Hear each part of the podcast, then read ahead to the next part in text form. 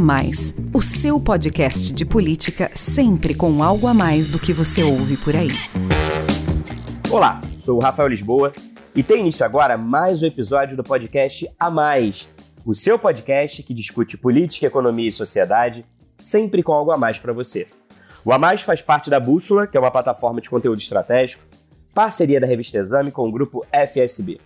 Hoje o A Mais traz aqui para você um debate promovido pela Bússola sobre o novo perfil dos conselhos empresariais e a importância deles se tornarem mais inclusivos. Se o mundo corporativo, felizmente, começou a discutir de forma mais intensa nos últimos anos os temas da inclusão e da diversidade, as empresas ainda estão longe de ter nos seus quadros a pluralidade da sociedade brasileira. E essa falta de representatividade vale também e principalmente para os conselhos de administração, ainda formados predominantemente por homens brancos, héteros, cis e acima dos 60 anos. É verdade que a participação das mulheres tem crescido nos boards, mas é preciso avançar mais e rápido. Pesquisa realizada pela consultoria de gestão Corn Ferry mostra que, apesar de o índice ter dobrado nas companhias brasileiras desde 2014, a presença feminina nos conselhos corresponde ainda a somente 14%, abaixo da registrada na União Europeia, 30%, e nos Estados Unidos, 25%. Além das mulheres, é urgente ampliar também a inclusão de conselheiros negros, LGBTQIA, com deficiência e abaixo dos 50 anos, que representam uma minoria nos boards. Mais diversidade significa mais vantagem competitiva.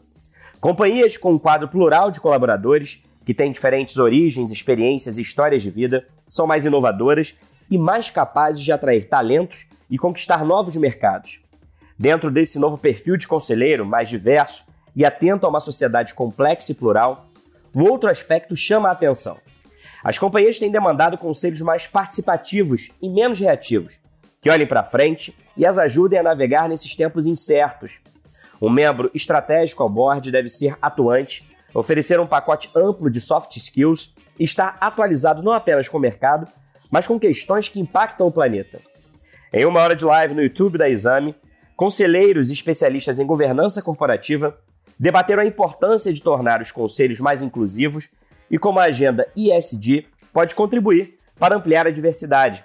Me acompanharam no bate-papo Angela Donadio, fundadora da Virtuals Company e consultora de governança e diversidade. Cláudia Elisa, conselheira em várias companhias abertas e fechadas e mentora de scale-ups. Jandaraci Araújo, membro da Women in Leadership em Latin America e cofundadora do Conselheira 101. E Robert Yuneman, sócio fundador da Robert Uneman Advocacia Empresarial e Familiar e conselheiro em diversas empresas.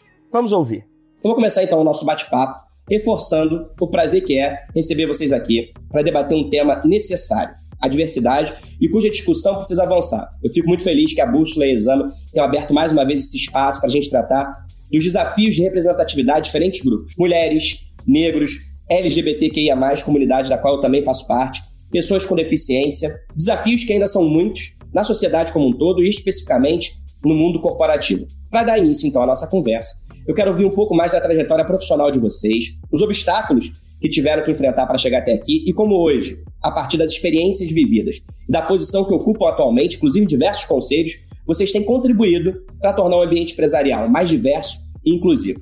Cláudia Elisa, em seus mais de 30 anos de carreira, você acumula experiência como liderança executiva em diferentes empresas dos mais variados setores. Atualmente, é presidente dos conselhos da Roldão Atacadista e do Grupo Cassol, além de conselheira no IBGC, Instituto Brasileiro de Governança Corporativa, organização também por onde todos os seus colegas debatedores passaram. Também é conselheira da Ivan, Tupi, Bernoulli e Gouveia Ecosystem, liderando comitês de estratégia, inovação e de pessoas entrou para o seu primeiro conselho em 2013, quando tinha 45 anos, ou seja, uma idade considerada jovem para o padrão de conselheiros, né, que costumam ser mais velhos, acima de 55, 60 anos. Atua também como advisor e mentor de scale-ups, empreendedores e executivos. Cláudia, quais são, ou quais foram, na verdade, os principais desafios que tiveram que ser vencidos ao longo da sua trajetória? Como é que você avalia ainda os obstáculos que precisam ser enfrentados por mulheres no mercado de trabalho? E como é que você tem ajudado a endereçar as pautas da diversidade inclusão nos conselhos dos quais você faz parte?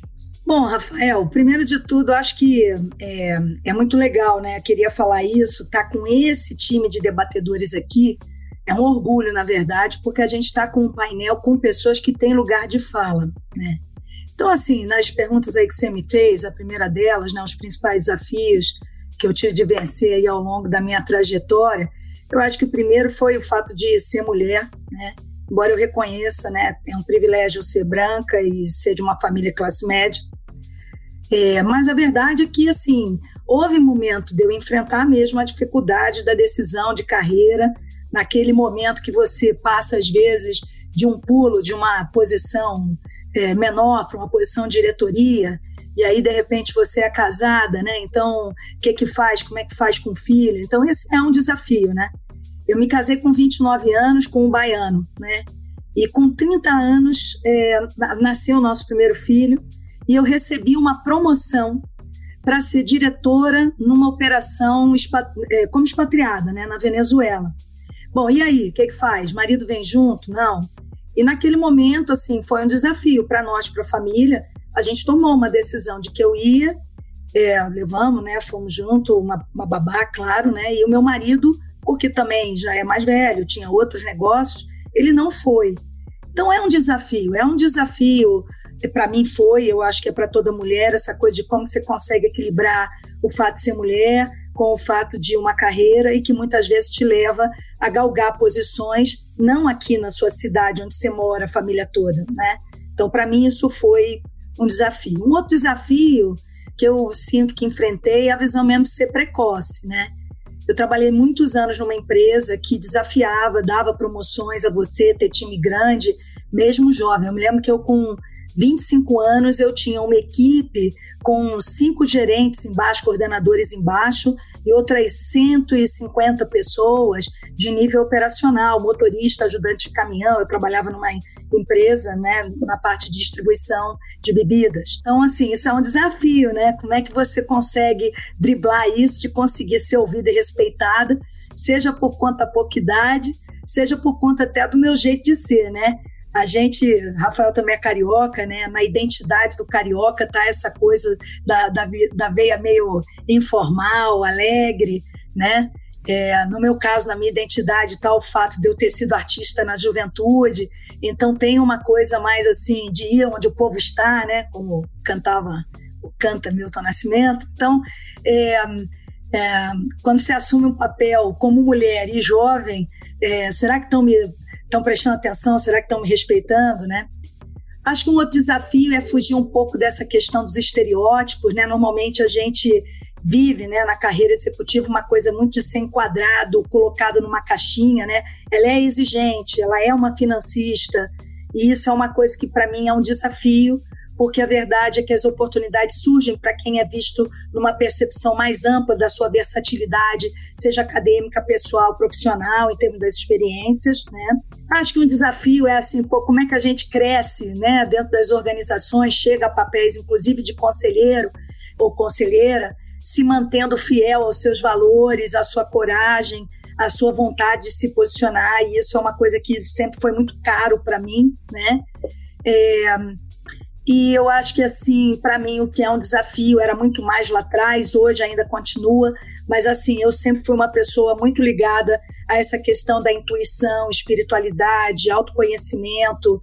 Eram temas que não vinham para pauta em termos do seu desenvolvimento enquanto líder, para isso ser um alavancador da sua carreira. É, e eu vejo que hoje né, são temas mais aceitos né, de falar. Então, eu acho que isso aí são, são, são desafios que eu enfrentei, né? E que quando eu olho, assim, de um modo geral, você perguntou aí dos obstáculos das mulheres em geral no mercado de trabalho, eu, sem dúvida, né? Eu acho que essa questão do nível de educação, das oportunidades. É, ontem, né, por acaso eu estava com a Ângela, a gente está fazendo junto um curso lá no IBGC, é um curso falando sobre SG, como inovar e repensar o mundo, né? É, e aí eu vi uma estatística que eu não, não, não tinha, né, ela atualizada, de que quando a gente olha é, as mulheres e os homens né, que saem da faculdade, 58% das pessoas que saem da faculdade são mulheres. Quando você pega a entrada no mercado de trabalho em nível analista, 56% são mulheres. Aí você tem um degrau gigante quando essas pessoas vão para uma posição de gerente, diretoria, que esses 56 viram 14%. Né? Então, eu acho que assim, e, é, e casa exatamente com esse momento que eu é, falei né, anteriormente, do que foi assim um desafio que eu enfrentei como mulher. Acho que tem realmente um obstáculo dessa diferença salarial que a gente ainda vê bem relevante no Brasil entre homens e mulheres numa mesma função, né? Um, e algumas, algumas barreiras que a própria mulher se coloca, sabe, gente? Eu, eu, eu tenho que reconhecer. Tem momentos que você fica tanto tendo que, se sentindo que tem que provar o seu mérito, né? É, que a sua autoestima tem que ser mantida alta, porque senão a gente entra naquela a, espiral lá da síndrome da impostura, ai, não estou pronta, preciso só estudar mais, não mereço isso, né? Então, isso eu acho que é uma dificuldade aí que nós mulheres, ou que as mulheres, em um, em um modo geral, ainda têm aí de obstáculos a vencer. Ou seja, barreiras externas e barreiras internas, né? É, bom, anotei aqui, por fim, você perguntou sobre como que eu tenho ajudado a endereçar né, essa pauta de diversidade e inclusão nos conselhos que eu faço parte. É, Rafa, eu acho que é isso, é essa visão de ter coragem para falar sobre o elefante que está na sala. Quer dizer, queira ou não, eu estou no conselho, só tem homens ali, né? Então a gente precisa endereçar, pô, por que, que só tem homem aqui? Por que, que isso está acontecendo? O que, que a gente vai fazer para mudar? O que, que a gente vai implementar, não só aqui no conselho, mas na própria empresa, né, na diretoria, nos diferentes níveis hierárquicos, né? É, que indicadores a gente pode acompanhar para mudar isso, né? E aí acho que faz parte do meu papel, é o que eu tento fazer, estimular esse debate aberto, franco, com confiança, ouvindo diferentes lados, permitindo contraditório. É, enfim, acho que é isso. E o último aspecto que eu faço aí, né? Todo mundo que chega em posições altas, eu acho, a gente acaba falando muito sobre as conquistas, mas não sobre os tombos. E aí, desde o ano passado, já estou um ano aí no meu LinkedIn, canal de YouTube, programa de entrevista, falando sobre essa questão da autenticidade, das dificuldades e o que são conquistas, mas também eh, tombos, né? Tudo que nos ensina para a gente ter um caminho de, de conquistar posições, seguir na carreira, para conseguir ter de fato uma maior diversidade nos ambientes por onde eu andei ou ando até hoje. Maravilha, Cláudia. É por isso mesmo que eu quero saber de cada um de vocês aí sobre os desafios e as dificuldades, né? Que são muitas, como você disse, muitas vezes a gente conta só as conquistas, as vitórias, mas são as dificuldades, os desafios é que fizeram com que nós nos tornássemos o que somos hoje, né? Então agora eu quero conversar com a Jandara Si, que é executiva do mercado financeiro e ocupou diferentes cargos de liderança nos setores público e privado e tem trabalhado desde sempre pelo empoderamento feminino no ambiente corporativo em especial o das mulheres negras, né, Jandaraci? Você integra o conselho da Women in Leadership Latin America e é uma das fundadoras do Conselheira 101, grupo que tem como objetivo incluir mais mulheres negras em conselhos empresariais. É ainda conselheira da CONUME e do CIEE, faz parte do Conselho Emérito do Capitalismo Consciente Brasil, é associada da WCD Brasil, Women Corporate Directors, e mentorada do Programa de Diversidade em Conselhos do IBGC, o Instituto Brasileiro de Governança Corporativa.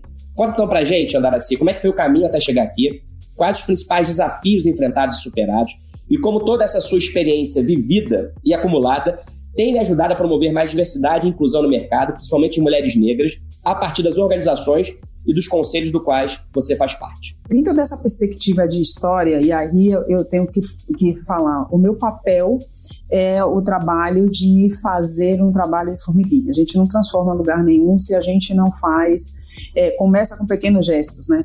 É, eu costumo dizer o seguinte, nessa minha trajetória profissional, e aí, hoje eu sou executiva, né? Mas eu fui empreendedora, eu fui uma pessoa que tem uma trajetória é, de vida muito outro, muito diferente da maioria das pessoas que ocupam hoje posições em conselho e que estão hoje nessas cadeiras, né? Então, eu costumo falar que dentro dessa transversalidade que a gente fala da diversidade, né, eu acabo sendo a representatividade de dois pilares, racial e gênero, e sempre tiveram na base da economia. E aí é uma questão histórica, né? Obviamente, a gente eu não preciso fazer um tratado da história do, do, do país, mas é sempre bom a gente pontuar que as mulheres é, negras dentro da história dentro da economia sempre tiveram um papel fundamental. Eram as negras de ganho, né? A gente está falando de quem sempre esteve é, nas casas das mulheres não negras, ajudando para quando elas começaram a conquistar o mercado de trabalho. Então, isso é um fato, é um dado e é história. O que a gente tem de perspectiva hoje para poder trazer é, primeiro, acabar com esse inconsciente de que nós não existimos e que nós estamos preparadas para tal. Então, a primeira, o primeiro desafio é combater essa, essa falácia né? Não existe mulher negra preparada para estar em posições de liderança, não existem mulheres negras para ocupar posições em conselho. E foi com essa perspectiva que eu fui me inserindo nessas posições e que ocupo hoje e juntamente com outras mulheres, nós fundamos, com mais nove mulheres espetaculares, nós fundamos o Conselheira 101. Eu não aguentava mais ouvir o discurso, mas não tem mulheres negras pontas para poder ocupar determinada posição. Ah, mas eu já procurei a pessoa A e X, e aí só citam dois, três nomes, como se não existisse mais ninguém no planeta. Vamos reforçar que eu estou falando de 27% da população brasileira. Como só existem dois nomes? Quando a gente lançou o programa no ano passado, que grata surpresa, a gente tem números, né? A gente lançou isso em agosto do ano passado é, no, no, bem no meio da pandemia. A gente resolveu revolucionar. É, essa história estava saindo, o, o, o PEDEC estava começando e fizemos uma provocação, né? Quando a gente viu uma fotinha, as, as, as, fotos, né? As fotos sempre denunciando o que é que acontece na prática. E a gente fez, nossa, não tem mulher negra? Como assim? Então, peraí, que a gente vai falar aqui, vai levantar um número de mulheres negras que estão aptas para isso. De lá para cá, a gente conseguiu, da, da primeira turma, mais de 40% já está em conselho, o conselho ou em comitê. Então, elas existiam. São mulheres que têm uma experiência profissional. Então, todos os disclaimers que a gente sempre ouviu, não tem experiência suficiente, não tem formação suficiente, a gente mostrou que a gente tinha um grupo de seleto de mulheres que simplesmente já estavam prontas, tinham mais de 15 anos de experiência, formação internacional, falavam três, tem uma, tem uma, tem uma delas que falam quatro, cinco idiomas. Tem mulheres prontas. A grande questão é, eu, ou eu tenho um algoritmo tendencioso, o algoritmo das plataformas e das redes sociais, e a gente tem esse processo de invisibilização e juniorização dessas mulheres. O meu papel nesses lugares é, primeiro, sempre trazer mais uma. Eu não acredito na transformação de uma pessoa. Então, em todas as posições que eu ocupo, eu sempre tenho oportunidade de indicar alguém. Mas eu não vou transformar sendo apenas uma. E toda vez que alguém me pergunta, olha, a gente está com tal posição, eu tenho lá uma lista, uma set list checada e validada de pessoas e de mulheres para indicar. E é assim que a gente vai fazendo a diferença. É fazendo. A gente fala menos e agora a gente está na hora de fazer mais, né? É o tal do story doing. A gente agora deixa de falar, de contar toda essa história bonita e agora a gente está falando, olha, tem aqui, tem um book de mulheres selecionadas, com currículo checado, com todas as experiências que você precisa, com todo o material que você precisa, pronta para ocupar determinada posição. Agora, qual seria o, o discurso? Porque hard skills, quando a gente fala, até para conselheiro, né? É, existem algumas hard skills para qualquer posição que a gente fala no mercado corporativo, existem hard skills. Mas hard skill qualquer pessoa aprende. Agora, como não falar de, uma, de pessoas que têm um alto nível de resiliência natural? Isso também já tem estudo, né? Porque, além de tudo, a gente tem que lidar. A gente vivemos num país racista, apesar da lenda da democracia racial, misógino. Vivemos num, num, país que mais mata mulheres, um país que mais mata LGBT. Isso é dado. Então, não é uma entidade, não são os extraterrestres que fazem isso, né? São as pessoas que estão, habitam esse, habitam esse lugar. Então, é, se a gente tem esse cenário, como é que a gente transforma no corporativo e como o corporativo começa a espelhar a sociedade? Eu estou falando de um mercado consumidor de 1,7, mais de 1,7 trilhão, que é a população negra, que hoje ela ganha, uma mulher negra, tá? Vou trazer só esse número, 60% menos que um homem branco na mesma função e com a mesma formação. Aqui eu tenho um grande problema. Eu impossibilito essa mulher de ascender, eu impossibilito essa mulher de investir na sua formação, eu impossibilito essa mulher de investir na formação da sua família e a coisa mais burra do planeta, eu limito o poder de consumo dela. Então, todo ponto de vista que a gente olha é uma coisa burra. É, é, a, o, o, sistema está construído de uma forma muito burra, né? Então, como é que a gente amplia mercado consumidor? Como é que a gente amplia diversidade? Como é que a gente inova? Né? É trazendo as pessoas, grupos que são minorizados para dentro da conversa. E colocando essas pessoas em posições estratégicas. Por isso que hoje a gente fala que a demanda é muito além dos programas de trainee. Um programa de trainee para um trainee para geral virar um CEO vai levar 15, 20 anos. Né? Então a gente tem que pensar muito além dos programas de trainee. É como a gente faz o futuro hoje. É hoje que a gente tem que construir. E as pessoas estão aí qualificadas. Tem uma série de executivos negros e executivas negras que se formaram muito antes da existência da lei de cotas, que têm uma trajetória profissional esplendorosa, mas são invisibilizados. E a nosso desafio é dar visibilidade para todo mundo. Muito bom te ouvir, Jandaraci, assim, é, é muito inspirador. É o que você falou, assim, é falar menos e agir mais. Esse trabalho da, da, do grupo Conselheira 101 surgiu durante a pandemia, vocês já conseguiram colocar 40% dessas executivas negras em conselhos e em comitês. E é o que você falou, assim, não adianta é, vir com um discurso bonito, fazer uma campanha de marketing pela diversidade, se não houver uma ação intencional da empresa, dos executivos, dos empresários, em contratar essa mão de obra que está aí, é qualificada, está preparada e está precisando só de uma oportunidade, né? Eu quero saber, Robert, um pouco aí dos desafios ao longo da sua carreira. Você já passou pelo conselho de mais de uma dezena de grandes empresas e organizações. Atualmente, além de estar à frente do escritório de advocacia que leva o seu nome, é conselheiro de administração no Grupo Cortel e é conselheiro fiscal suplente na Petrobras e na Eletrobras. Como representante da comunidade LGBTQIA, quais são os principais desafios que você pode listar aqui para gente na sua trajetória até aqui? E como nos conselhos você tem contribuído para promover o debate sobre diversidade e inclusão e ajudado a ampliar a representatividade nas empresas. Existem eventos catastróficos na vida de uma pessoa que podem se transformar em eventos eh, catapultadores e a gente utilizar uh, experiências ruins e dolorosas para que nós nos tornemos pessoas melhores. E isso aconteceu comigo no ano passado. Por quê? Porque eu e meu companheiro tivemos uh, concomitantemente Covid-19. Ele passou muito mais uh, dificuldades do que eu, ficou realmente mais doente, não precisou internar, mas chegou um dia no qual eu disse: ele pode morrer. Tá? E aí eu me dei conta, Rafael, que uh, o meu maior patrimônio estava ali. Ou seja, uh, no ano passado, 32, em 1 de outubro desse ano, faremos 32 anos de vida em conjunto, e eu disse: o que, que eu vou fazer? Né? saindo dessa, dessa situação, eu disse, eu preciso me reinventar, eu preciso fazer alguma coisa que, que me deixe, eh, ou seja, que deixe um legado uh, para os LGBTs, uh, para que não sofram tanto quanto uh, nós dois sofremos. Né? E essa oportunidade acabou vindo em maio deste ano, depois de eu ter participado de reuniões eh, com representantes de investidores brasileiros e estrangeiros, eh, com vistas aí às indicações para, para os conselhos de administração. Com os representantes dos investidores brasileiros, eles estavam unicamente preocupados se eu estaria disposto a, a, privatizar uma determinada empresa ou se eu estaria disposto a picotar as suas operações de forma que os seus investi os investimentos dos seus clientes pudessem chegar a, aos patamares por eles eh, projetados. E quando eu falei a respeito da, de ser membro de uma comunidade LGBT, eh, isso, disse, ah, é assim, é importante, nós estamos atrasados, mas isso não é, não é interesse neste momento.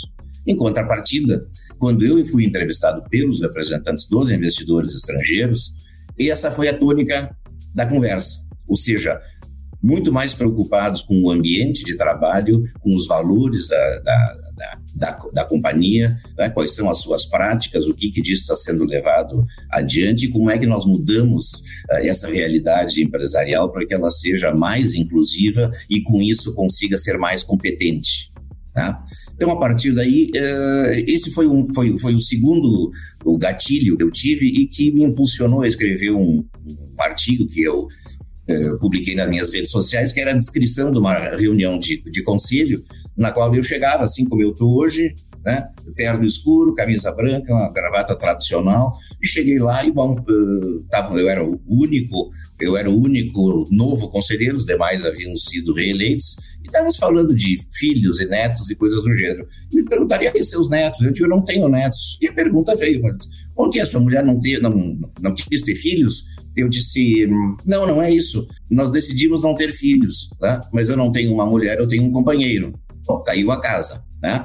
Primeiro, um conselheiro não pode não estar preparado para receber uma resposta diversa da que ele espera né, quando faz essa pergunta. Né?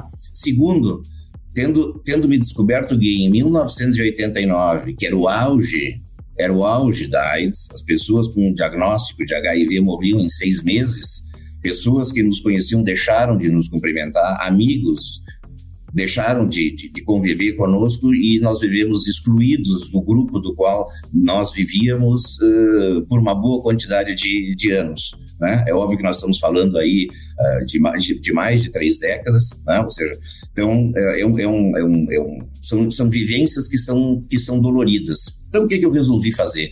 Com esse texto, eu uh, quem acabou vendo foi uma editora da, da Época Negócios, que fez uma matéria disso, eu fui para o Live do Valor e assim foi, e estou aqui com vocês hoje. Né? Então, o que, que, eu, o que, que eu acho que é importante, o que, que eu tenho feito uh, nas companhias? Né? É demonstrar o seguinte, gente, uh, diversidade, ela é toda importante. É toda importante por quê? Porque as várias cabeças diferentes conseguem enxergar facetas uh, novas de uma mesma situação e não é por outro motivo que os conselhos mais diversos, e há uh, publicações nesse sentido, são conselhos mais assertivos, né? ou seja, eles conseguem atingir mais perto do alvo, se não direto no alvo. Então, acho que existem dois, dois aspectos. Primeiro, por uma, por uma questão de mercado né? uh, e simplesmente por uma questão comercial, a, membros de diversidade deveriam ser desejados nos conselhos.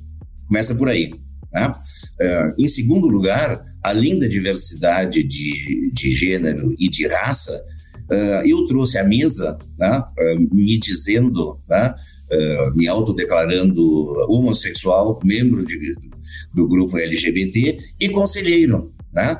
E, e eu acho que isso está fazendo com que haja, e meu objetivo foi justamente demonstrar que nós precisamos avançar não só nessas pautas que nós já temos, mas em outras, como a, da diversidade LGBT, que não necessariamente ela é visível uh, olhando um sujeito aqui né, vestido tradicionalmente. E aí nós voltamos à questão do, do, do, preconceito e à questão do estereótipo. Bom, aqueles, aqueles senhores que estavam na reunião, me vendo vestido desse jeito, eles não acharam que eu podia representar um risco né, uh, para eles. Então, eles, se, eles não chegaram a pensar que eu pudesse ter um companheiro.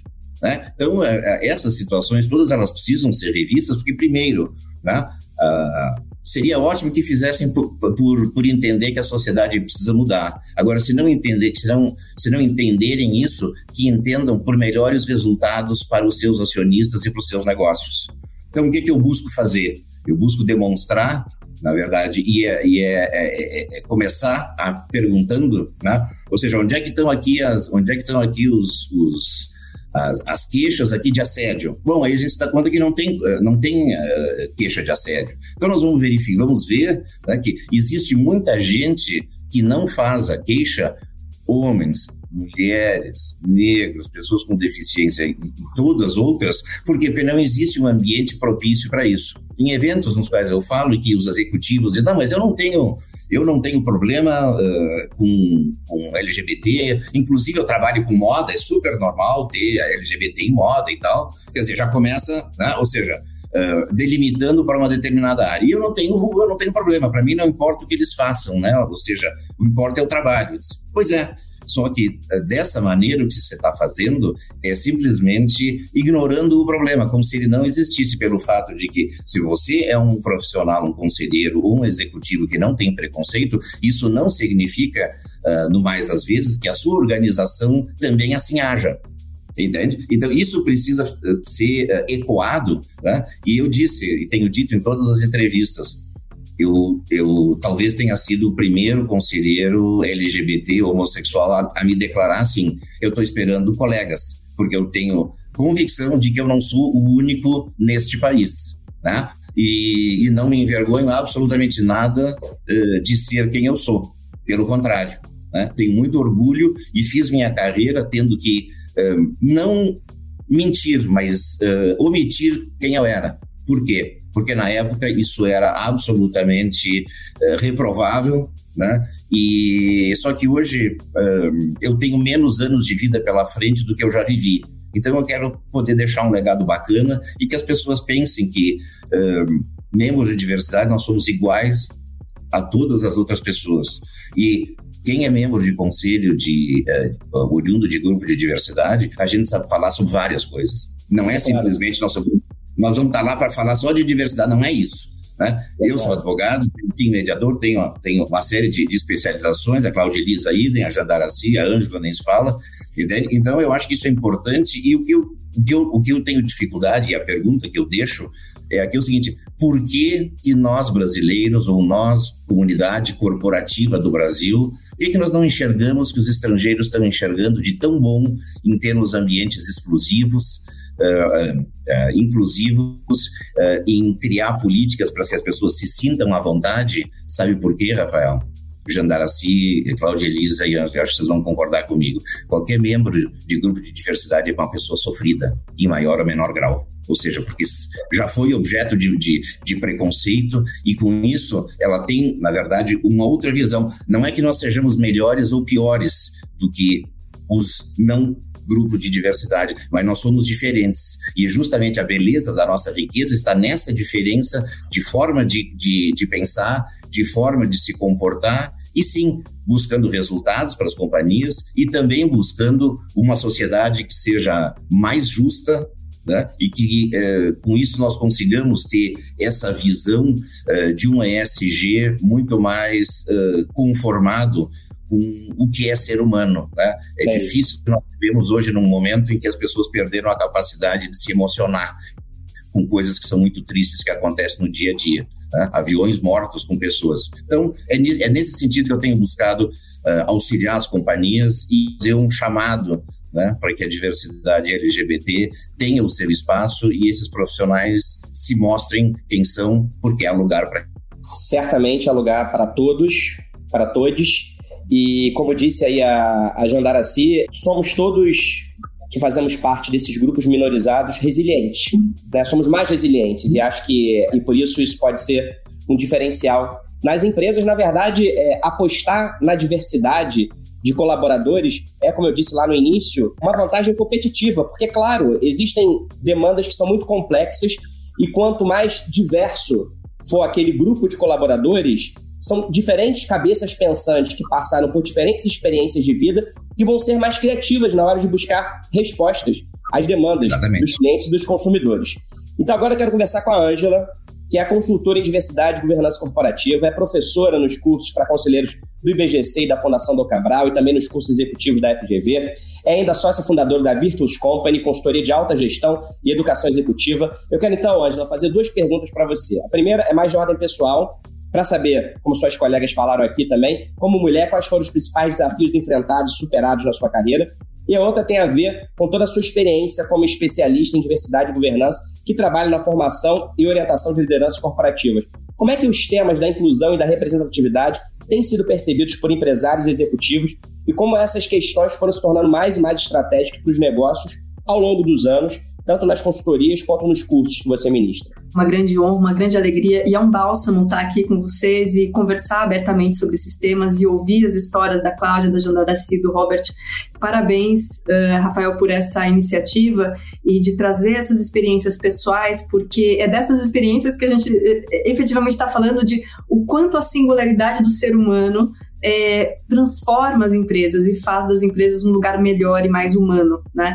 Então, sobre a questão é, pessoal, eu uma das minhas primeiras lembranças de, do que é, de, de, quando eu me entendi ser algo diferente, né, mulher e branca, é, mas principalmente a primeira lembrança de como é, eu me entendi ser mulher veio de, do meu pai, de uma, de uma relação com meu pai ali que a gente tinha é, ele era aposentado por invalidez, a minha mãe é esteticista, nós de uma classe média, média baixa, com muitos, muitas dificuldades financeiras, e eu aprendi a trabalhar antes mesmo de me entender por gente, fazia tudo ali na clínica, inclusive é, questões ali ajudando minha mãe, ajudando meu pai com banco e etc. E, e, eu aprendi a escrever, a datilografar muito cedo, porque ele tinha aquelas máquinas de escrever Olivetti, não sei se você chegou a trabalhar com elas, Rafael, uh, mas... É... Eu, tenho, eu, tenho, uma aqui atrás, ó, que é uma e... relíquia do, de antigamente. É, eu também tenho, a minha tá aqui atrás, é justamente essa. E, e eu fazia um esforço muito grande para é, datilografar com todos os dedos, né? Aqueles dedinhos pequenos, eu tinha menos de 10 anos. E para ajudar o meu pai e tudo mais. E aí, finalmente, quando eu consegui datilografar com os 10 dedos sem olhar para as teclas, eu mostrei para o meu pai, falei, olha pai, que legal tal. E meu pai incentivava, era, era o primeiro a incentivar a minha educação do meu irmão e tudo mais. Um, e ele falou assim: Nossa, filha, parabéns, eu tô orgulhoso de você. Desse jeito você pode até vir a ser, quem sabe. E aí deu uma parada e eu falei: Nossa, alguém vem, alguma coisa importante vem aí. E aí ele completou secretária executiva de um presidente. E aí eu fiquei assim, sabe? Não consegui nem responder a ele. E até ele falecer, é, que aconteceu em 2006, eu não consegui responder para ele é, essa, o quanto essa categorização de o que eu poderia ser ou o que eu não poderia ser, só porque eu era mulher. Foi aí que eu descobri que eu era uma outra coisa e que por ser uma outra coisa, eu teria perspectivas diferentes na visão do meu pai e na visão da sociedade como um todo, né? Eu não sabia o que era presidente, o que era secretária executiva, eu não entendia nada disso, mas eu já sabia que a sociedade esperava uma coisa de mim e se eu quisesse chegar em algum lugar e se esse algum lugar fosse diferente do que a sociedade esperava, é, eu teria que fazer muito mais do que é, o normal, né, o aceitável. É, uma outra experiência bastante uh, difícil, já foi no, no, âmbito profissional, né? Eu, enfim, sofri, claro, assédio sexual e moral, assim como acho que a, a maioria das, né, metade das mulheres já sofreu, né, assédio sexual, então imagino que aqui uh, uh, a Jandaraci e Cláudia também tenham sofrido, pelo menos uma delas, pela estatística. Um, e, mas além disso, também sofri outros tipos de violência, né? É, por exemplo, eu trabalhava num, um local, aí estava me formando, já trabalhava com governança na época, e, e o meu pai faleceu, e eu precisava ajudar minha mãe, né, financeiramente tudo mais, e eu morava em São Paulo, ela morava em outra cidade, é, dar uma reorganizada nas contas e tudo mais. E eu vi uma proposta de trabalho que tinha uma remuneração interessante. E eu falei, ah, vou decidir aplicar para ela. Também era na área da governança. Eu falei, poxa, vou aplicar. Apliquei, fui selecionada e eu substituiria um homem, né, nesse, nesse local. E, para minha surpresa, quando eu vi ali o meu registro na carteira de trabalho é, e eu recebi o meu salário, era metade do que tinha sido anunciado para a vaga. E era metade do que aquele homem que tinha deixado o posto e que eu assumi todos os trabalhos dele e, e no final das contas fazia muito mais é, recebi. Então eu reclamei, inventaram um monte de desculpas, acabaram que não mudaram minha, minha, minha né, é, remuneração e, e, a coisa foi, foi indo até o ponto que finalmente eu fui para outra fui para outra empresa. Certamente isso não teria acontecido se eu fosse um homem. E essa é uma agressão bastante, é um sentimento de injustiça né, bastante difícil da gente engolir, né? Não sei se vocês já viram, tem inclusive uma vários testes que psicólogos fazem com macacos, capuchinhos e tal, quando você remunera né, os macacos de forma diferente, então você dá uma pedrinha para o macaco, o macaco devolve a pedrinha para você, aí você dá uma uva para ele. Se você faz exatamente a mesma coisa com outro macaco, mas e ele te devolve a pedrinha e você remunera ele com pepino, por exemplo, que não é tão gostoso quanto uma uva, que é bem docinha, ele fica possesso. E, e esse macaco começa a gritar e a bater e a jogar né, a, a, a pedra para fora, porque é uma violência, é uma injustiça, né, é uma agressão. Então, é, é, claro, teria muitas outras histórias aí para contar, mas acho que vem, saltam aos olhos essa questão que ainda hoje nós, mulheres, ganhamos menos, Uh, ainda hoje, mulheres negras ganham ainda menos do que mulheres brancas, é, e, e é uma situação em que as lideranças podem resolver imediatamente essa situação, imediatamente. Não precisa de, né? É, é só verificar, falar com o seu RH e, e, e, resolver essa questão. Então, lideranças que realmente se importam com o tema da diversidade e da inclusão, tem aí a caneta na mão para mudar essa realidade, né? Sobre a pergunta da ordem profissional, como é que esse tema tem evoluído, no decorrer dos anos, na percepção dos executivos? Bom, eu comecei a falar sobre esse assunto, atuar, pesquisar, trabalhar como consultora há mais de 10 anos, né? E quando eu conversava com os executivos e executivas, tanto homens quanto mulheres, eles torciam o nariz pro tema. E depois caía num fla-flu de que, ah, não, eu sou contra cotas, eu sou a favor de cotas e não sei o que e tal, sem o menor embasamento conceitual do que, foi feito nos, nos, outros países, o que, funcionava, o que, que não funcionava. Enfim, e era interessante que os homens tentavam me convencer do quão diversos eles eram, de, do quão é, né, é, diversas eram as suas empresas, porque eles falavam, olha, não, mas eu já trabalhei com uma mulher tal, eu já trabalhei com uma mulher, outra mulher, não sei o que tal. E aí cabia nos dedos de uma mão, no máximo de duas mãos, é, a vida inteira de trabalho né, do executivo é, que ele tinha trabalhado com mulheres. E, é interessante como a gente fica preso nos nossos vieses, né? É, é, esses executivos não refletiam que durante a vida inteira de executivos eles tinham trabalhado com dezenas e centenas até de homens, mas eles achavam que citar até 10 mulheres em uma mão era muito, né? Era, era muito relevante ali. E para justamente para mostrar essa a nossa o quanto nós somos enviesados, né? eu é, utilizei aí o meu viés não apenas de consultora, mas de, de professora e pesquisadora, e eu fui realizar, junto com outros coautores, a maior pesquisa já feita no Brasil sobre diversidade na alta gestão, é, ganhou o prêmio IBGC em 2013, 14, é, e mostrei, e nós mostramos a realidade dessa estagnação né, de, de mulheres brancas é, em conselhos. Hoje, como o, o, Robert mencionou, os executivos não conseguem mais fugir do tema, muito por pressão externa, né? Primeiro, porque as maiores gestoras de recursos estão pressionando por isso, é, para apresentarem mais práticas de diversidade. Segundo, porque multinacionais também trazem essa, essa preocupação de fora para dentro, né? Então, se das duas uma, se por acreditarem no valor da diversidade ou se é por pressão, né, é, não importa. O ponto é que a diversidade se tornou ponto pacífico. Né? É, o que a gente tem muito a evoluir, Rafael, que eu percebo, é que é transformar a retórica na prática. Né? É, o que muito a Jandaraci mencionou aí, o Robert também, que olha, a gente tem que fazer isso ser mais do que palavras bonitas, né? mais do que ah, uma palavra legal num código de conduta, numa política e tudo mais. Senão a gente vai é, e a gente precisa perceber o quanto precisa ser investido em tempo, educação, mudanças de processos, para a gente ir adiante, né? É, senão a gente vai continuar com esse mesmo discurso e não vai evoluir é, para essa prática. E a retórica sem prática gera hipocrisia corporativa. E isso é muito, muito prejudicial para as pessoas, para os colaboradores e para a empresa como um todo. E a sociedade percebe muito rapidamente isso, né? A transparência hoje é muito grande. Não apenas a governança para valer é, só gera, a governança só gera resultado se for para valer, quanto a diversidade e a inclusão também só geram, é, só geram é, é transformações para valer é, se não for só marketing, se for é, de verdade, né? E eu trago aqui uma outra questão bastante importante que é dos nossos próprios vieses, né?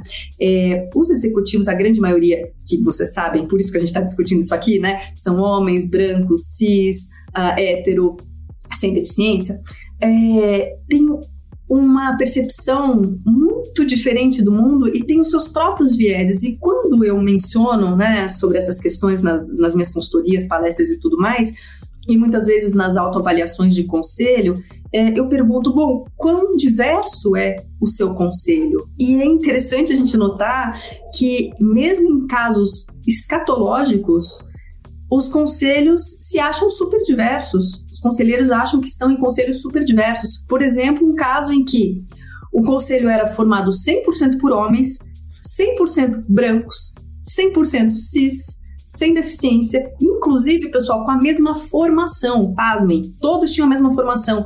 E eles se avaliaram um conselho super diverso. Então, é, uma coisa é o que é o racional, outra coisa é, é como nós agimos e o quanto essa nossa ação está impregnada dos nossos vieses. Então, por isso é importante a gente ter todo esse trabalho de conscientização sobre o tema, mas também uma ação direta é, de consultorias especializadas, porque quando a gente está ali imbuído dos nossos próprios vieses, é muito difícil conseguir enxergar, enxergar além. E uma dica que eu dou bastante é Claro que os, as lideranças têm que envolver a área de recursos humanos nessa temática, mas a gente está falando de transformação de cultura. Transformação de cultura não envolve só RH. A gente está falando de transformações estratégicas, a gente está falando de algo muito mais, né, algo, é, temas transversais é, à empresa como um todo. Então tem que ser, é, tem que ser prioridade da principal liderança da empresa, é, do presidente ou da presidente, que é, esse tema seja tratado diretamente por ele ou por ela. Né? É, isso tem, tem relação direta com Uh, o que a gente né, fala bastante, ESG, que está na moda, com segurança psicológica, com práticas éticas, com propósito, temas que fazem a diferença quando a gente fala de empresas que vão conseguir determinar relações sustentáveis para os próximos anos e conseguir prosperar no século XXI. É isso. É, na verdade, o futuro ele passa obrigatoriamente por sustentabilidade, por diversidade, enfim, por práticas que tornem e transformem a sociedade num lugar mais acolhedor, menos injusto e menos desigual. Né? Gente, vocês sabem que eu tinha aqui eh, no meu roteiro várias perguntas mas ouvir cada um de vocês é uma aula, vocês têm muita experiência. É claro, quando eu faço uma pergunta, eu faço logo três, quatro perguntas de uma vez. Mas eu acho, mesmo estourando um pouquinho do tempo, dá, dá ainda para eu fazer mais uma rodada de perguntas rapidamente aí para vocês. Todos vocês falaram aí sobre a importância do ISD, né, ou ESG, que quer dizer Environmental, Social and Governance, que é a sigla em inglês, usada para se referir a esse conjunto de práticas ambientais, sociais e de governança de um negócio, que na verdade são princípios que têm orientado executivos e tomadores de decisão, porque sabem que ali é um caminho necessário para avançar na competitividade, mas também porque existe uma pressão externa dos investidores e dos consumidores.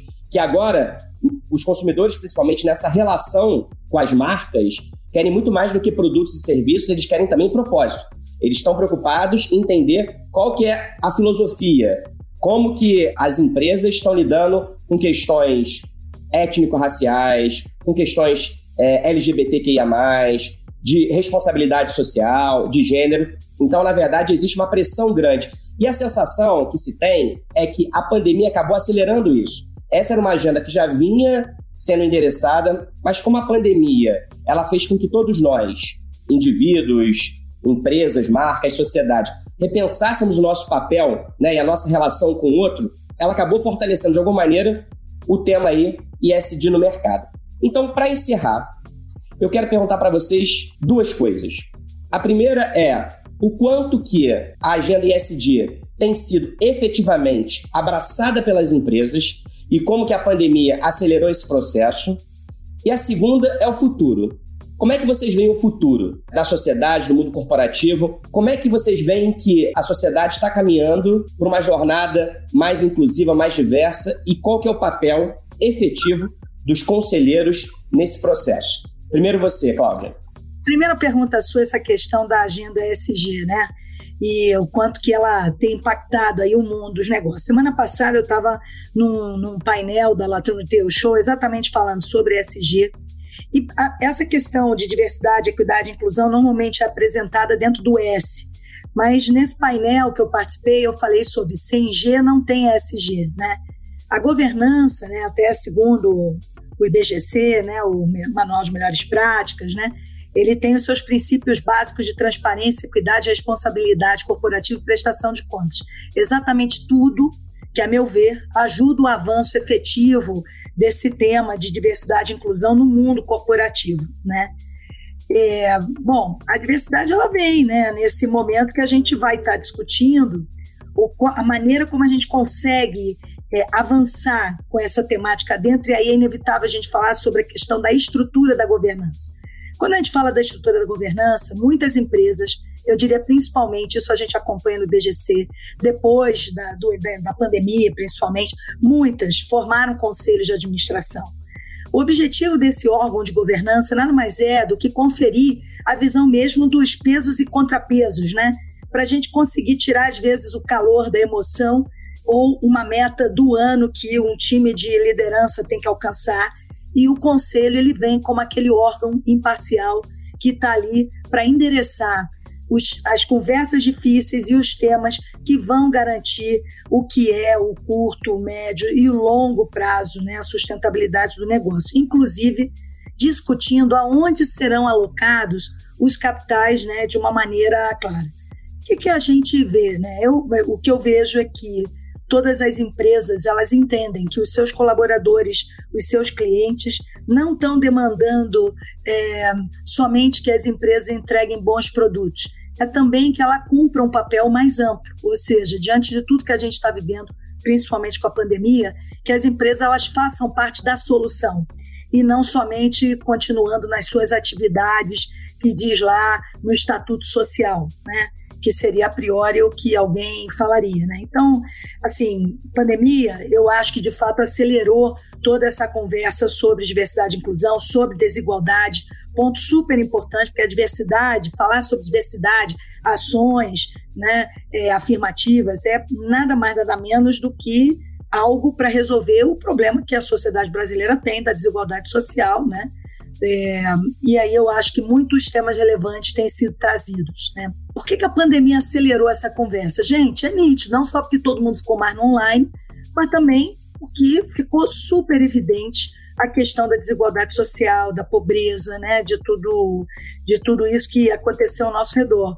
O caso lá do George Floyd, né, o que aconteceu e aconteceu por uma questão de raça, talvez não tivesse tido aquele efeito ou o efeito que teve se a gente não tivesse um momento de pandemia, todo mundo vendo televisão o dia inteiro.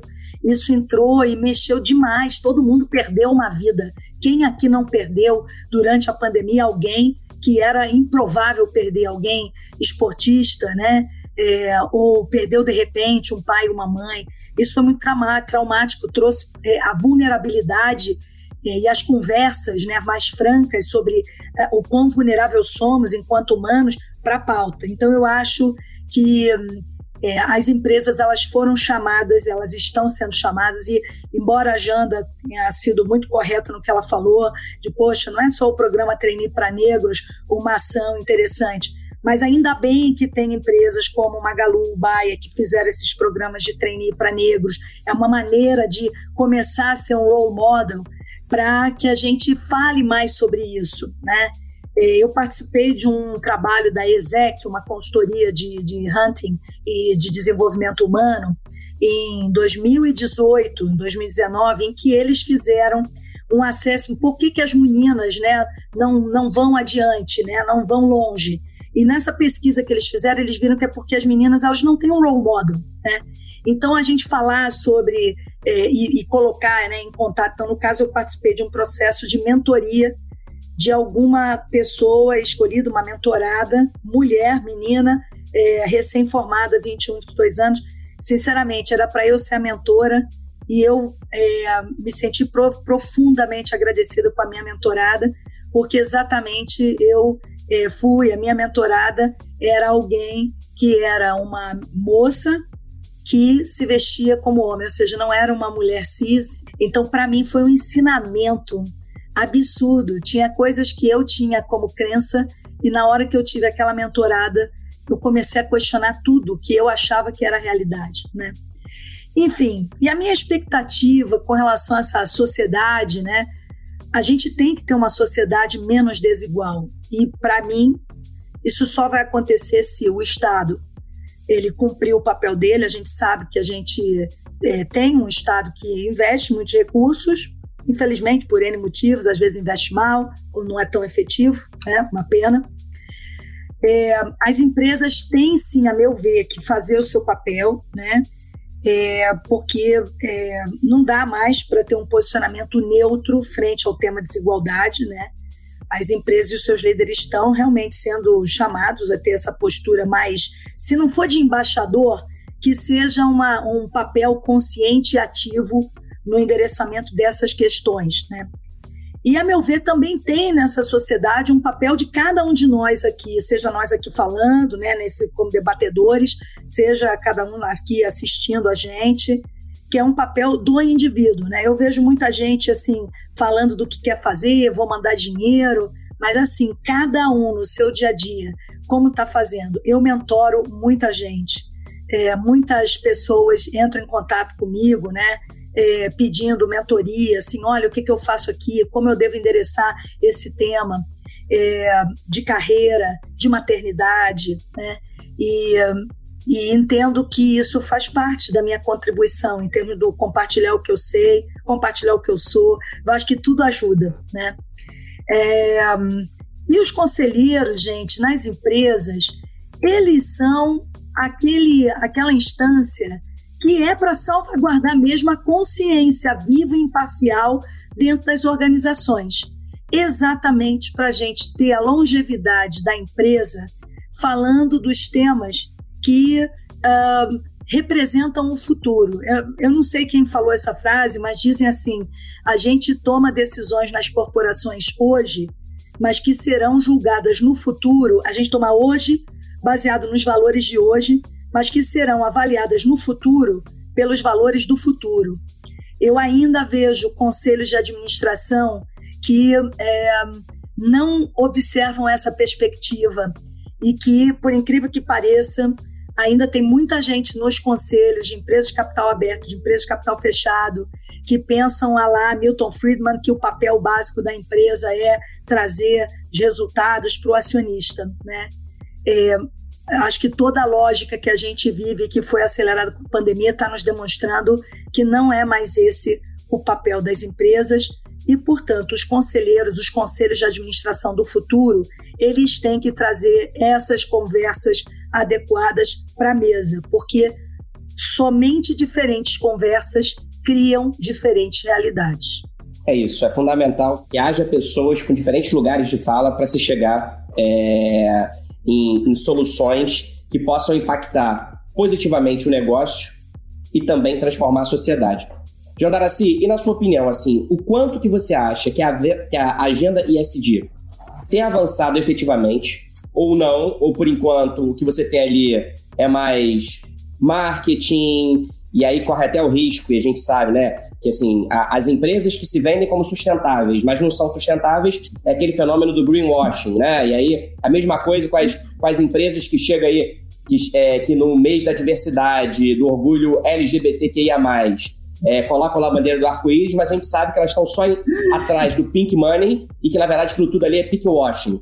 Então, assim, o quanto que você acha que, efetivamente, essa agenda ISD, ela tem avançado, e não é só marketing, para convencer investidor e consumidor? E quais são as suas expectativas para o futuro, para a evolução da sociedade rumo a um caminho mais inclusivo e diverso? E qual que você acha que é o papel, a responsabilidade das empresas e dos conselheiros nesse processo? Bom, vamos cada uma, uma de, vez, uma de cada vez. Vamos lá. É isso. Primeiro, é, a prática do greenwashing, diversity washing, ela não é uma prática nova. Né? Então, eu acho que o que muda agora é que é, a gente está no momento de efetiva transparência. Não adianta você dizer que é uma empresa, uma empresa inclusiva e aí você faz uma fotinha do seu quadro. A gente viu o que aconteceu recentemente com, a, com uma, uma corretora. Faz uma fotinha despretensiosa, onde a realidade está ali. Né? Foi uma fotinha despretensiosa publicada numa rede social. Então não adianta mais, eu acho que assim, chegou, é, estamos num tempo de total transparência, né? Para o bem ou para o mal, a gente tem aí as, as redes sociais fazendo o seu papel é, positivo nessa pauta. É, tem uma outra coisa em relação a, a, a, ao diversity washing, eu costumo falar, não usem a pauta da diversidade para fazer tokenismo. Né? Ah, eu peguei uma, uma pessoa negra e coloquei uma, né? Uma. Eu tenho um quadro, né? Como é, como é que eu administro, como é que eu trabalho a diversidade na minha organização? Aqui eu tenho um ponto para colocar. Não faça diversity wash, não faça greenwash. Eu acho muito mais grave.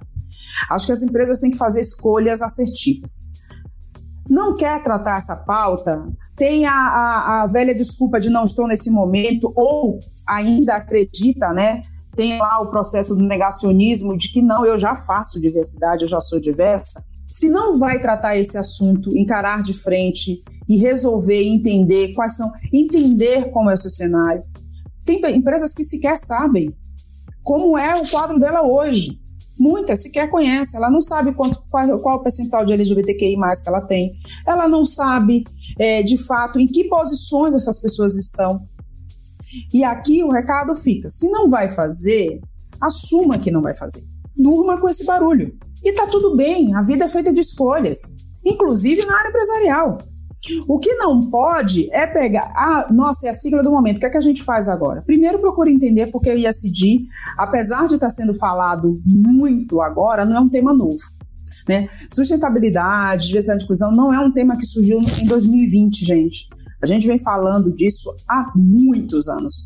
Né? Quem está né, trabalhando, né, atua nessa pauta, a gente está falando disso há muitos, já décadas já. Então não é um assunto novo. O que tem agora é a mão do mercado sinalizando e impondo. Né? A gente teve aí a, o que aconteceu há, há, um mês atrás, a questão da, da, da SEC com a Nasdaq, impondo a questão de, de, de diversidade em conselhos. A gente já tem essa discussão aqui rolando entre CVM e, e, e B3. O que a gente vê hoje, os fundos de investimento pautando a questão sim de ESG, porque está óbvio né? Ficou um pouco óbvio. E aqui a transversalidade do tema. Vale muito bem colocado, Cláudio. Não é só uma questão de social dentro do DSD, diversidade. Tem uma transversalidade maior. Eu falo, inclusive, que ela passa no ambiental. Porque a desigualdade, quando eu penso de desigualdade, ali no S, eu paro no S, entendo o que é o S, eu transbordo para o ambiental também. Porque a desigualdade, quando eu caminho e analiso desigualdade, eu também gero impacto ambiental quando eu tenho grande desigualdade. Para quem estuda o assunto sabe bem disso. Não é só a questão de a gente fala assim, é, não é? Todo mundo tem falado isso. Olha, esse não é só abraçar árvore, não, tá? Não é só de estar tá de acordo com o ISO 14001. Então, vamos é, é, entender melhor do assunto. Tem muita gente qualificada tem os neófitos no assunto, óbvio, mas tem muita gente boa, qualificada, tem cursos bons. Então, estudar sobre o tema é muito importante, procurar entender sobre o tema.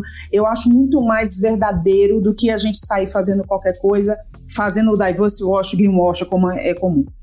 O que a gente olha para o futuro, primeiro, eu tenho um mercado consumidor hoje, essa, eu tenho uma nova geração que é intolerante né? Tem tolerância zero com os intolerantes. Então, eu tenho um mercado novo consumidor que está pautando isso também e assim é extremamente desapegado. Eu tenho uma geração que ela não consegue conceber, né? Por que, que o outro não tá? Pelo tom da pele, né? Pela, pela orientação sexual. Então, assim, a gente tem uma geração, graças a Deus, que está vindo com outro mindset e é essa geração que consome.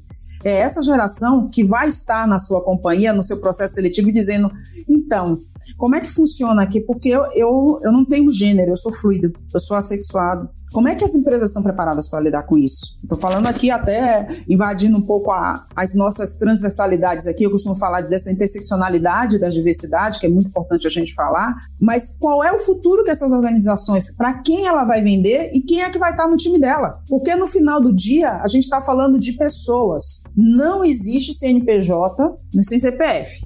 E não venha com esse discurso de, ah, meu negócio é B2B. No final, meu amigo, é B2C. Vai ter gente consumindo lá, olhando sua marca, validando sua marca, validando o seu propósito. E é formada por pessoas. Então, aqui a discussão é: se não agora, quando? Vai perder o bonde da história. Mas tem que ser real. Tem que ser real. Que comecem. Eu não sou contra os programas de trainee, gente. Eu só acho e entendo que não é só. E nós temos pressa. Aqui o ponto é: temos pressa de corrigir essa distorção. Porque estamos totalmente, perdemos o bonde da história por N, N situações. Estamos vivendo épocas complexas, vamos falar assim, em vários aspectos. E o mercado ele não vai esperar as pessoas e o Brasil se adaptar, mudar o mindset, se aculturar, né? O momento é agora. Então, aqui o recado vai não só para as grandes companhias, mas para as médias e pequenas que empregam muito. Comecem a atentar para isso. Então, a gente está falando de SD, mas a gente está falando de um mercado sustentável e de uma nova via de capitalismo, que não comporta mais e isso cabe para todo mundo. Fazer ser sustentável, ter política diversa, é, independe do porte está muito mais alinhado à verdade aos propósitos da companhia e à visão de perpetuidade que essa companhia quer ter. Então não é um ponto único, né? É olhar essa interseccionalidade e entender qual é o futuro da minha organização. E o papel do conselho é exatamente esse: colocar essa discussão na mesa. A, Elisa falou do elefante, eu costumo chamar, colocar o bode. Bem brasileiro. Não dá para pegar o bode e fazer buchada, gente. O bode está na sala. O que é que a gente vai fazer com isso? É tão simples quanto isso. O papel do conselho é dar essa diretriz e ajudar a chegar lá. Muito obrigado, Jandara. Assim, como você disse aí, não, não dá para esperar. Assim. É por isso que as políticas afirmativas, as ações intencionais, elas têm que acontecer e tem que ser orientação estratégica do conselho, da, da liderança executiva, para que a gente possa transformar a realidade. Não só porque é importante para a sociedade, mas porque pensando na sustentabilidade do negócio, os negócios não vão sobreviver se não se atentarem para esse mercado consumidor diverso e que tem outras demandas e que pensa de uma outra forma, ainda bem. Agora eu quero te ouvir, Robert. Quero também saber qual é a sua opinião sobre a GLSD, como é que ela tem avançado, se tem sido suficiente, como é que ela contempla as questões de diversidade e de diversidade LGBTQIA+, e qual que é o papel das empresas e dos conselheiros nessa transformação do mercado e da sociedade. Eu acho que o tema um, eh, ESG, ele, tá, ele veio para ficar, né? ele já chegou uh, ao nível dos, dos acionistas, mas, uh, como já foi dito anteriormente, não é um tema novo. Isso volta a 2004, a um documento chamado Who Cares Wins, né? Uh, do, do, do, Kofi Annan, que trazia, então, uma proposta de inserção de Uh, temas ligados à área social, uh, governança ambiental, uh, cingido à época às, às instituições financeiras. Então, esse, esse assunto vem sendo, vem sendo discutido desde lá. Né? O que, que a gente vê acontecer? A, cada, a cada evento do qual eu participo e tal, é, é, é, muito, é muito bacana ver as mensagens que a gente recebe é, privadamente de pessoas que estão é, em dúvida e muitas delas é, compreensivelmente desesperadas, porque elas precisam entender um negócio que elas não estão conseguindo entender. Uh, ou seja, numa atividade, por exemplo, de, uh, quer seja como conselheiro, como em atividade de mentoria, ou, ou, ou mesmo de consultoria, as pessoas elas, elas estão desesperadas para entender um negócio e o que a gente vê uh, é uma uma falta de entendimento do conceito, que é uma nova forma de pensar o negócio, né? ou seja, é, uma, é um tema que muda a lógica do Friedman, Tá? E uh, isso precisa ser digerido. Então, é comum nós vermos confusões uh, nas quais nós temos aqui a área de governança da empresa discutindo políticas e do outro lado é contratado um gerente ou um diretor de ESG, só que essas duas áreas não se falam. Entende? Então, é uma coisa que, assim, é, é, é, é uma maluquice, entende? É uma maluquice, não dá. Uh, e, e, as pessoas precisam botar isso dentro de, um, dentro de uma realidade e se dar conta do seguinte: olha, nós precisamos trabalhar de uma forma concatenada né, e que haja aqui o entendimento do conceito. E esse conceito precisa ser validado e precisa ser introjetado pelo, pelo, pelo próprio conselho, que é a joia da coroa da governança. Se, se o conselho não tiver uh, efetivamente uh, convencido disso, né? Ele não vai, não vai adiante. Por que, que eu resolvi sair uh, do armário neste ano? Além do evento traumático que eu vivi o ano passado, uh, também uma indignação com o fato do tema, uh, do tema diversidade ter sido tão pouco valorizado aqui por esses representantes investidores brasileiros. Né? E ao mesmo tempo a gente vê que, pô, quer dizer, parece que é uma coisa do outro mundo, quando na verdade isso sempre existiu por aí. Né? Sempre, sempre, sempre aconteceu. O que eu acho que é importante é, que é nós, é nós darmos é, cadência e sequência a essas, a essas atividades. Uh, por quê? Porque assim como o mundo está mudando, as pessoas estão mudando, né? Hoje uh, não se compra mais um produto um serviço, né? Hoje em dia é tudo uma experiência, né? E essa experiência, enfim, ela está intimamente ligado com a marca e essa marca ela ela tem uma, ela tem uh, princípios e conceitos e a gente está comprando a ideia da marca do Rafael. Agora, se ele vai vender isso, vai vender aquilo, uh, não vai fazer muita diferença, tá?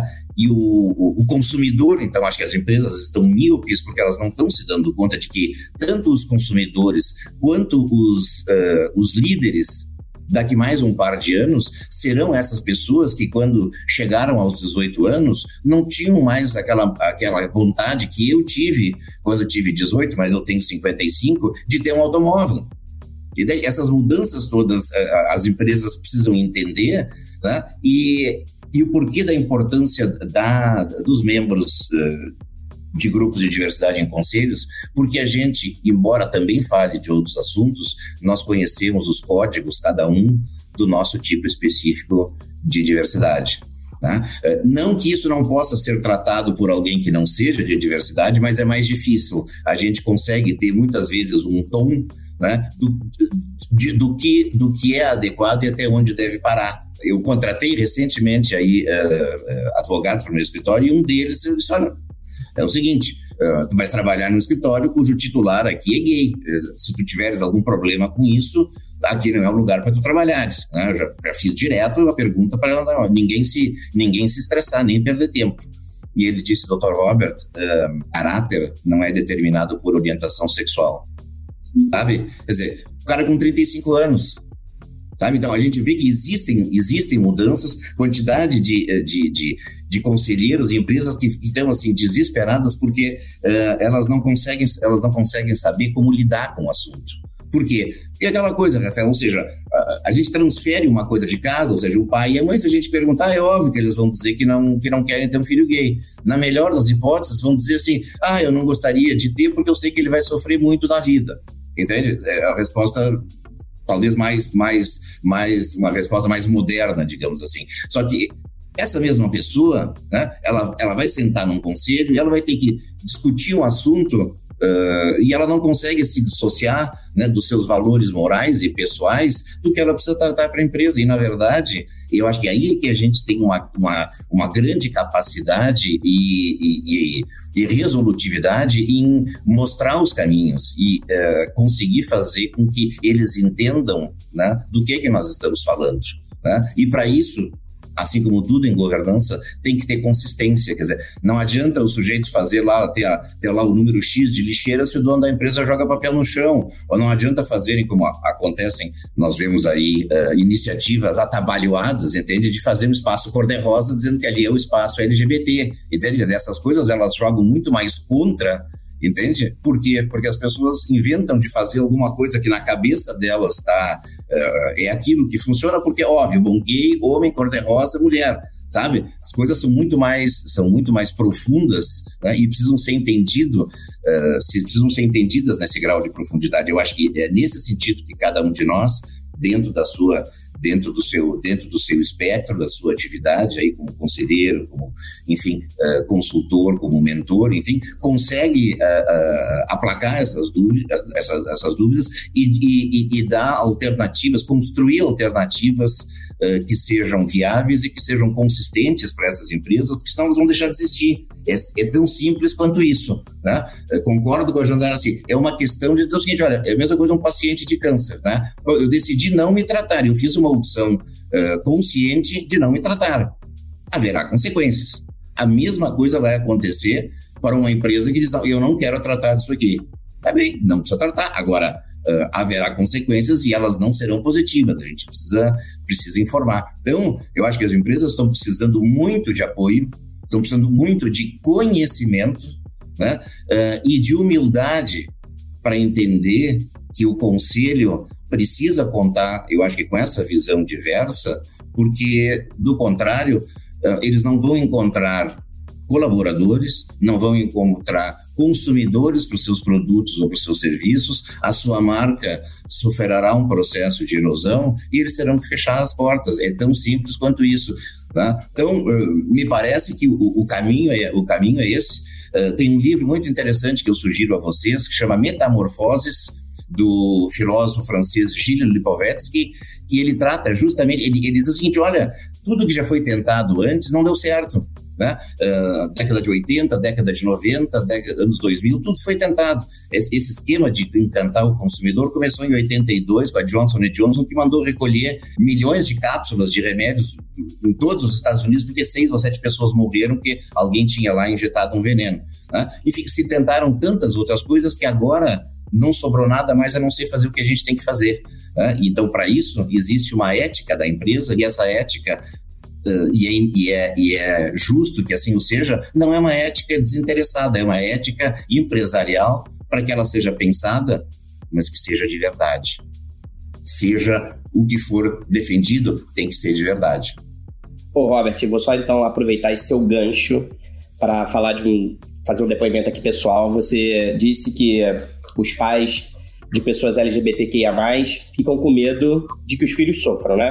E obviamente Sim. esse foi meu papo com meu pai quando, e com a minha mãe quando a gente foi conversar sobre a minha orientação sexual.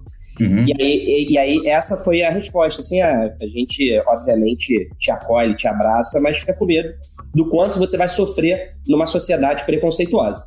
E aí o que eu falei para os meus pais foi o seguinte, assim, pois é, mas nada vai me fazer sofrer mais do que não viver a minha verdade, de não ser verdadeiro Sim. comigo mesmo. E é sobre isso que a gente está falando aqui, é sobre verdade, é, é sobre transparência, Exato. aquilo que a Jandaraci falou, que é o seguinte, vivemos na era da transparência, então não adianta mais as empresas fingirem que alguma coisa não está acontecendo, que o bode não está na sala e que porque não dá para fazer uma buchada. É sobre verdade, sobre transparência, é. que tem a ver com os CPFs e tem a ver, claro, com os CNPJ. É.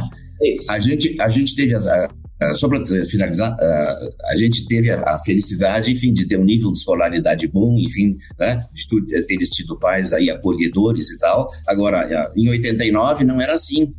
Tá? E hoje em dia, a cada 17 horas, nós temos um membro da comunidade LGBT sendo assassinado ou se suicidando, né? porque não tem alternativa. Né? Eu estou falando do branco, do negro, do, da, né? do, do, amarelo, da branca, da negra, da branca, o que seja, entende? Uh, que seja, pensa, que seja LGBT. Na população trans é ainda pior, porque na verdade é ainda pior, entende? A, a, população, a população trans ela ela é, ela está sempre à margem da sociedade e inclusive principalmente no mundo corporativo. A gente já Sim. teve um debate aqui na Bússola justamente sobre é, LGBTQIA+, nas empresas e transexuais, travestis são invisíveis no mundo corporativo. É, impressionante isso. E, e, tudo isso porque fazem uma ligação uh, inadequada uh, de uh, ligação direta de quando nós tratamos desse assunto, nós estamos falando de promiscuidade, que é gente que não tem valores, o que não tem o menor sentido. É isso, Robert. Agora eu quero vir então a Ângela para encerrar aqui o nosso debate. Ângela, você é especialista, entre outras coisas, em ESG. Como é que você vê a adesão das empresas a essa agenda? É, o quanto que isso foi acelerado ou não pela pandemia? E como é que você vê a participação das companhias e também dos conselheiros na transformação da sociedade, uma sociedade mais inclusiva e acolhedora. Né, como a gente já falou aqui, esse é um tema que já existe há bastante tempo. Eu trabalho com esse tema antes de virar moda, né, também. É, e eu tenho um, um, trabalho meu que foi publicado há alguns anos pelo Banco Mundial, no qual eu mostro a relação positiva entre melhores práticas de ESG e diversidade. É, vou colocar esse link nos comentários, ele já foi traduzido para mais de seis línguas, o português está é, tá a caminho, tá? Mas, é, sem dúvida, o tema, a pandemia, acelerou esse debate, né? É, e certamente a expansão do tema é, é importante a diversidade é um tema transversal à temática do ISD, como já foi mencionado aqui por vocês, está relacionada ao meio ambiente, à comunidade, ao produto, é, aos colaboradores, a forma como eles são avaliados, selecionados, etc. Então, está em, toda, em todas as né, nas três letras aí. É, mas assim como diversidade é muito mais falada do que praticada, ESG também é muito mais falado do que praticado atualmente. É, por quê? Porque isso requer um desafio enorme para as empresas. Né? É, até o momento, era muito simples, entre aspas, ter sucesso. Você tem que maximizar o valor para o acionista, ponto. É, você fez seu trabalho, os executivos ganham bônus, está todo mundo feliz. Só que tá todo mundo triste, porque na verdade a gente vê que as empresas que focam nisso e apenas nisso geram externalidades muito negativas para a comunidade, para seus colaboradores, para o meio ambiente, para a sociedade em geral. Então, por isso, essa grande virada importante da, da temática do ISD. E o que, que é isso? É, é uma mudança, ISD é uma mudança de mentalidade de fazer negócios. É eu entender que um negócio não é de soma zero. Eu ganho e o meu fornecedor tem que perder eu ganho e o meu colaborador tem que perder. Eu vou apertar todo mundo até o, né, até o fim, até o pescoço. Não é isso. É você mudar sua mentalidade, seus processos, seus produtos para uma relação ganha-ganha, na qual todo mundo vai ganhar com isso. É, e vai ganhar mais e olha só qual que é o resultado positivo. Inclusive, o acionista vai ganhar por mais tempo, porque essa empresa vai ser mais sustentável por mais tempo. Então, não é que assim a gente vai, não, não somos mais capitalistas, não queremos mais lucro. Não, não é nada disso. As empresas que tiverem uma, essa mudança de abordagem e passarem a ser, ter uma mentalidade ESG, vão ser mais lucrativas e por mais tempo. Mas é importante notar o foco dessas empresas das que são ESG para valer, não é o lucro. O lucro é o resultado de um foco em ESG, um foco em relações éticas. ESG é ética, nada mais do que isso. Relações éticas com o meio ambiente, com os animais, com a água, com todos os recursos naturais. Relações éticas com os colaboradores, com os seus fornecedores, com os seus clientes. Relações éticas em todos os sentidos, né? É, você quer ter colaboradores, e, e, é nesse sentido que entra a diversidade e inclusão, é, você quer ter colaboradores que se sintam é, e que possam ser eles mesmos no seu ambiente de, é, de trabalho, você tem que proporcionar isso por meio de uma cultura ética, uma cultura inclusiva. Do contrário, é, não adianta você ter ter ali um censo X mulheres, X LGBT, X negros, porque essas pessoas não vão se sentir à vontade para ser elas mesmas naquele ambiente, para conseguir colaborar, para conseguir criar, para conseguir inovar, para dizer o que, que tem tá, o que está errado, o que, que, tem que mudar, o que, que tem que melhorar, né? Mas para ser uma empresa ESG, é preciso uma mudança de mentalidade, de cultura. E uma mudança de cultura é algo que não é da noite para o dia. Não dá simplesmente para liderança falar, ah, não, agora eu sou ISD. E tem muitas empresas que estão falando isso. Ah, agora eu sou ISD, agora eu tenho diversidade. Não é isso, não dá para você comprar isso. Não é uma, né, não é um produto que você resolve, não é um indicador que você cumpre tá ali. É uma mudança de percepção da sua importância na sociedade é, tem que ter a ver com uma ressignificação do seu valor e do propósito da empresa. Para que, que ela existe? Né? É também resultado de uma transformação profunda das lideranças e uma, é, é, se repensar quais são os valores da organização. Onde que ela quer chegar? Qual que é o propósito dela? E muitas vezes, muitas organizações não têm um propósito maior mesmo. É, e talvez elas não tenham que existir, talvez elas tenham que ser substituídas por outras que têm um outro propósito que efetivamente consigam engajar as pessoas, que tenham uma cultura inclusiva. E essa é uma questão crucial para os conselhos, porque os conselhos são os guardiões, o conselho de administração é o guardião do propósito da empresa, dos valores da empresa e da ética da empresa. Esses temas têm que estar na agenda dos conselhos. Não é só a questão financeira, não é só você ficar vendo ali, bate números daqui, monitorar. Claro, monitorar faz parte do papel do conselho, mas é muito mais do que isso. É você conseguir ter aspirações, ter, conseguir vislumbrar o que, que se quer para frente na sua empresa. Cada vez mais, uh, eu acho que os conselhos os conselheiros ficam atônitos também com o que, que, se faz com tudo isso. E muitos podem ser descrentes, porque são, de novo, palavras bonitas, né? E, e aí a gente fica nessa, é, nesse jogo de palavras que pode até parecer é, uma. É, para muitos, o, o, greenwashing, o pinkwashing, etc., diversity washing, a gente acaba, pode, pode virar hipócrita, pode ficar cético né, em relação a alguns assuntos, e muitas pessoas podem ser céticas em relação a isso mas tem formas de aferir a cultura. E não é um, uma pesquisa de ambiente, de cultura, não. É, tem formas de recentes, né? Inclusive nós fazemos isso, formas de aferir o quanto existe uma cultura ética e inclusiva na empresa, o quanto as pessoas se sentem à vontade para ser elas mesmas, o quanto elas se sentem à vontade para dizer para o seu chefe ou para sua chefe, olha, isso daqui eu não acho que tá, eu acho que não está certo, isso daqui eu acho que é, vai nos causar mais problemas. E detalhe, não é só falar, é ser escutado, né? é, ouvir é muito diferente de escutar. Ser escutado é algo que é necessário para gente, para gente se sentir incluído, para gente conseguir, é, para gente ser aceito, né? Para gente fazer a diferença. Se você não é escutado, você não vai aportar ideias, você não vai é, dizer o que está tá errado, o que precisa melhorar. É, se vão atirar no mensageiro, você não vai dizer, ah, olha, eu acho que tem um problema aqui, e esses problemas podem virar bolas de neve e podem ficar tão grandes até o ponto que explodem e aí sim chegam ao conselho. E o conselho fala: Nossa, mas eu não sabia de nada disso, estava tudo tão bem. Claro, as informações não sobem muitas vezes, né?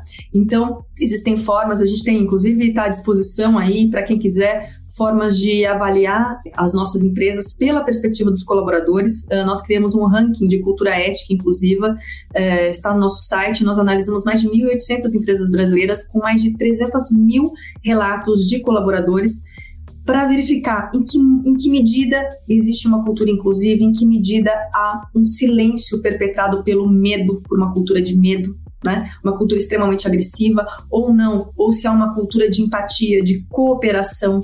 E as empresas que têm uma característica é, de cooperação, de incentivar lideranças inclusivas, lideranças éticas, elas têm muito mais engajamento. As pessoas trabalham felizes e felicidade é uma questão essencial para se conectada diretamente com o nosso trabalho. Ninguém consegue trabalhar bem se estiver infeliz. Ninguém consegue trabalhar bem se tiver que deixar parte de si mesmo para fora ou para né, fora do trabalho. Ninguém consegue trabalhar e ter excelência no seu trabalho se a gente ficar se questionando todo o tempo, se a gente for interrompida todo o tempo, se a gente ficar se questionando, nossa, mas é porque eu sou mulher, é porque eu tenho deficiência, é porque eu sou LGBT, é porque eu sou negra. Ninguém consegue trabalhar e atingir a excelência se nós não estivermos de forma integral nas nossas empresas e se nós não formos abraçados de forma integral e inclusiva pelas nossas lideranças. Então, eu acho que é, essa, essa preocupação tem que estar cada vez mais na, na, na, agenda dos conselhos e a empresa e a sociedade só tem a ganhar com isso. E claro, todos nós. Maravilha, Angela. Olha, assim a gente chega ao fim aqui do nosso bate-papo. Quero muito agradecer. Eu espero de verdade que as empresas e os conselhos se tornem cada vez mais diversos e se tornem espaços, como disse a Angela aí, onde todos possam ser escutados, abraçados, acolhidos e principalmente possam ser felizes, que é isso que a gente busca aqui nessa nossa existência. Você acabou de ouvir o debate da Bússola sobre diversidade e inclusão nos conselhos empresariais. Obrigado pela sua companhia até agora e a gente se encontra novamente na próxima semana. Tchau!